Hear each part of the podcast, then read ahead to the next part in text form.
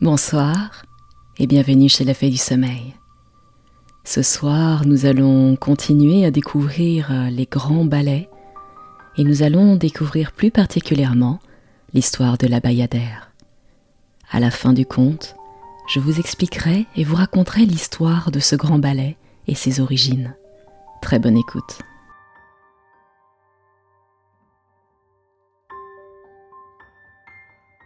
Il était une fois, en Golconde, au plus profond des forêts de l'Inde, un immense temple. Ses colonnes étaient innombrables comme les arbres de la jungle. Ses plafonds étaient constellés de saphirs et de pierres de lune, et sur son autel brillait jour et nuit un feu sacré qui ne devait jamais s'éteindre. Là s'affairait parmi une foule de prêtres et d'esclaves, une humble bayadère, chargée de veiller sur le feu et de puiser l'eau, dont la danse était si belle qu'elle était à elle seule une prière. Beaucoup en étaient tombés amoureux. Le chef des prêtres, le grand brahman, n'était pas le moins empressé. Mais Nikia les repoussait tous. Son cœur appartenait déjà au plus courageux guerrier du royaume, nommé Solor, qui l'aimait en retour. Elle était pour lui plus précieuse que tous les plaisirs du monde, plus que les expéditions dans des forêts inconnues et les cavalcades qui faisaient chanter le vent à ses oreilles, plus que la traque haletante des grands fauves dans le crépuscule qui s'emplissait de rugissements. Quand Solor partait chasser le tigre pour le roi, il n'était ainsi pas rare qu'il abandonna ses compagnons en pleine jungle pour aller voir sa douce Nikia. Hélas, un jour qu'ils étaient ensemble, le grand brahman, tapi dans une embrasure pour épier la belle, surprit leur serment d'amour. Il n'en laissa rien paraître mais une haine implacable pour son rival l'envahit, et il rumina dès lors des plans de vengeance. À quelque temps de là, le roi de Golconde fit appeler Solor pour lui déclarer qu'il était le seul homme digne d'épouser sa fille. Le premier mouvement de Solor fut de refuser, mais, en bon courtisan, il se contint, cacha ses sentiments ne dit ni oui, ni non, puis réfléchit. Certes, il aimait Nikia, mais il ne pouvait s'empêcher de penser qu'elle n'était au fond qu'une simple servante, que leur mariage provoquerait la colère de sa famille et du roi, et donc la perte de son rang à la cour. Qu'à l'inverse, la fille du roi lui apportait un royaume, qu'elle était aussi belle que Nikia, et qu'enfin, s'il ne l'aimait pas tout à fait encore, il ne serait sans doute pas difficile de s'y forcer.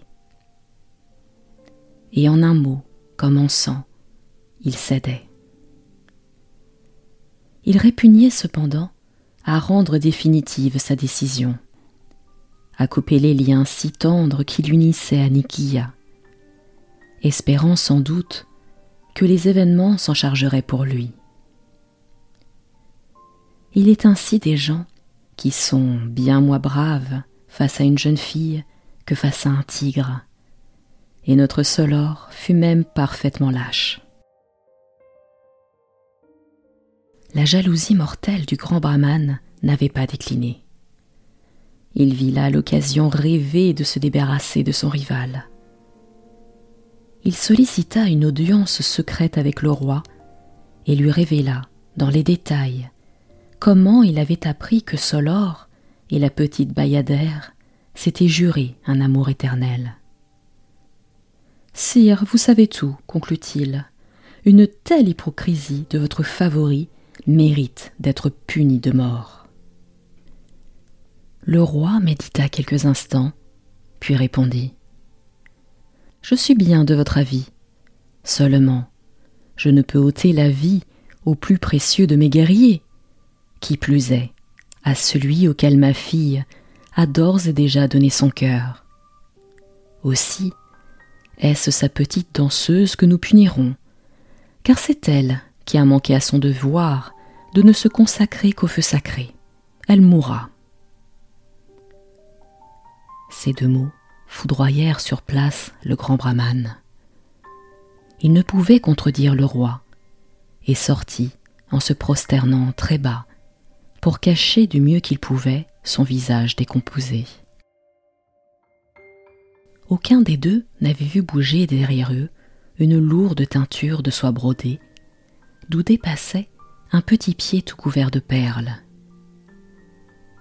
Gamzati, la fille du roi, avait épié la conversation. Blême de colère, elle se glissa hors de la salle, se précipita dans ses appartements et ordonna à ses servantes de lui amener sur l'heure la bayadère du feu sacré qui répondait au nom de Nikia. La jeune fille arriva, tout effrayée d'avoir été arrachée à son temple par une escorte de gardes étincelants qui n'avaient rien voulu lui expliquer. Sa beauté courrouça fort la princesse qui n'en montra rien. Elle commença par prendre un masque aimable pour féliciter Nikia pour sa grâce et lui demander de danser à ses fiançailles prochaines, ce qui fut accepté. Il vous importe peut-être de savoir qui est mon fiancé, ajouta la princesse. Tenez, voici l'un de ses portraits. Et avec un sourire délicieux, elle lui tendit un médaillon d'or ciselé. Nikia n'y eut pas plutôt jeté un œil qu'elle poussa un cri de désespoir et le laissa tomber au sol. Solor Solor, votre cher Solor, qui vous a bien juré qu'il vous aimerait toujours. Mais tous ces serments n'y feront rien, car c'est à moi, entendez-vous, c'est à moi que votre Solor a promis le mariage. Cependant, je veux bien que vous lui rendiez la tâche plus facile et qu'il cesse de penser à vous. Dites-lui que vous ne l'aimez plus. Il vous suffit de quelques mots, et ces pierreries que j'ai prises dans mes coffres seront à vous. Nikia fut longtemps sans pouvoir répondre.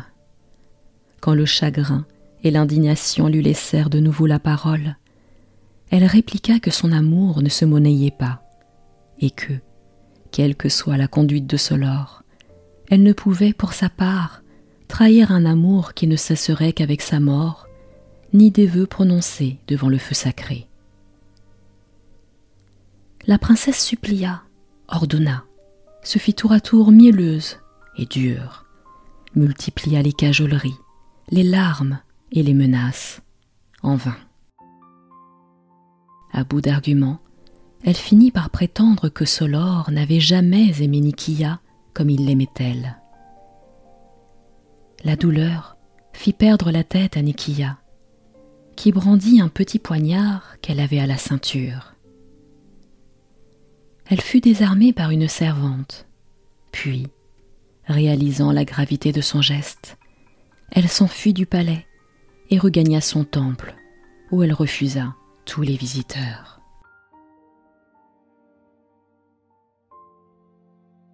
Le jour des fiançailles arriva sans que Solor ait trouvé le courage d'avouer la vérité à Nikia. Les invités affluaient au palais par cortège, montés sur les animaux les plus rares, brillants d'or, de plumes et de rubans.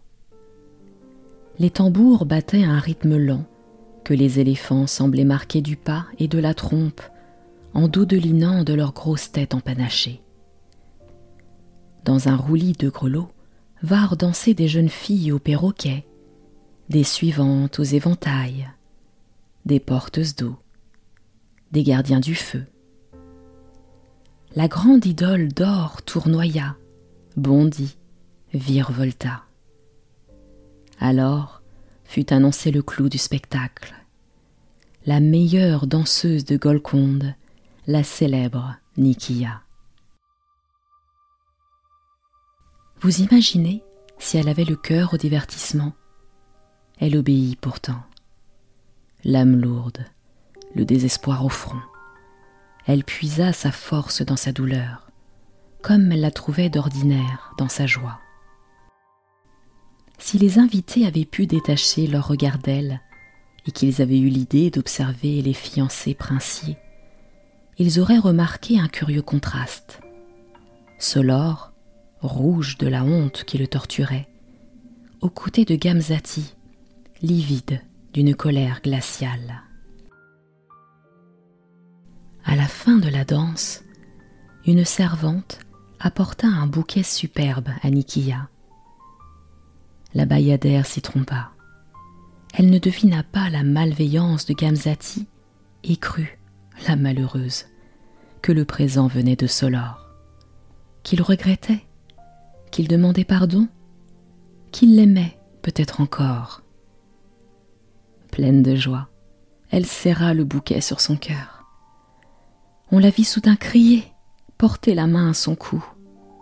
Un serpent tomba des fleurs. Nikia chancela. Le grand brahman comprit que la morsure était mortelle et courut à elle. Prenez, buvez cette fiole, je vous en conjure, elle vous sauvera. Mais Nikia ne voulait être sauvée par personne d'autre que Solor. Si vivre, c'était vivre sans lui. Si mourir, c'était obéir à ce qu'il avait décidé. Alors, elle préférait laisser le poison faire son œuvre. Et doucement, dans une dernière danse, au bras de la mort, elle expira. Cette nuit-là, Solor ne put dormir. Il comprenait, trop tard, l'étendue de sa faute et l'immensité de sa perte. Il s'enferma dans son palais, seul, au milieu des fumées et de plantes secrètes qui donnent des songes plus réels que la réalité et dans ce rêve bleu et argent, il vit descendre vers lui une, puis dix, puis trente bayadères, toutes de blanc vêtues, toutes mortes d'amour, devenues au ciel des ombres. Soudain, s'avança dans un voile la plus belle de toutes, sa Solor lui demandait pardon et Nikia lui pardonna, l'emmenant avec elle au royaume des ombres pour qu'ils ne soient plus jamais séparés. Et c'est ainsi que s'achève l'histoire de la Bayadère. Mais désormais, je vais vous raconter l'histoire de ce ballet.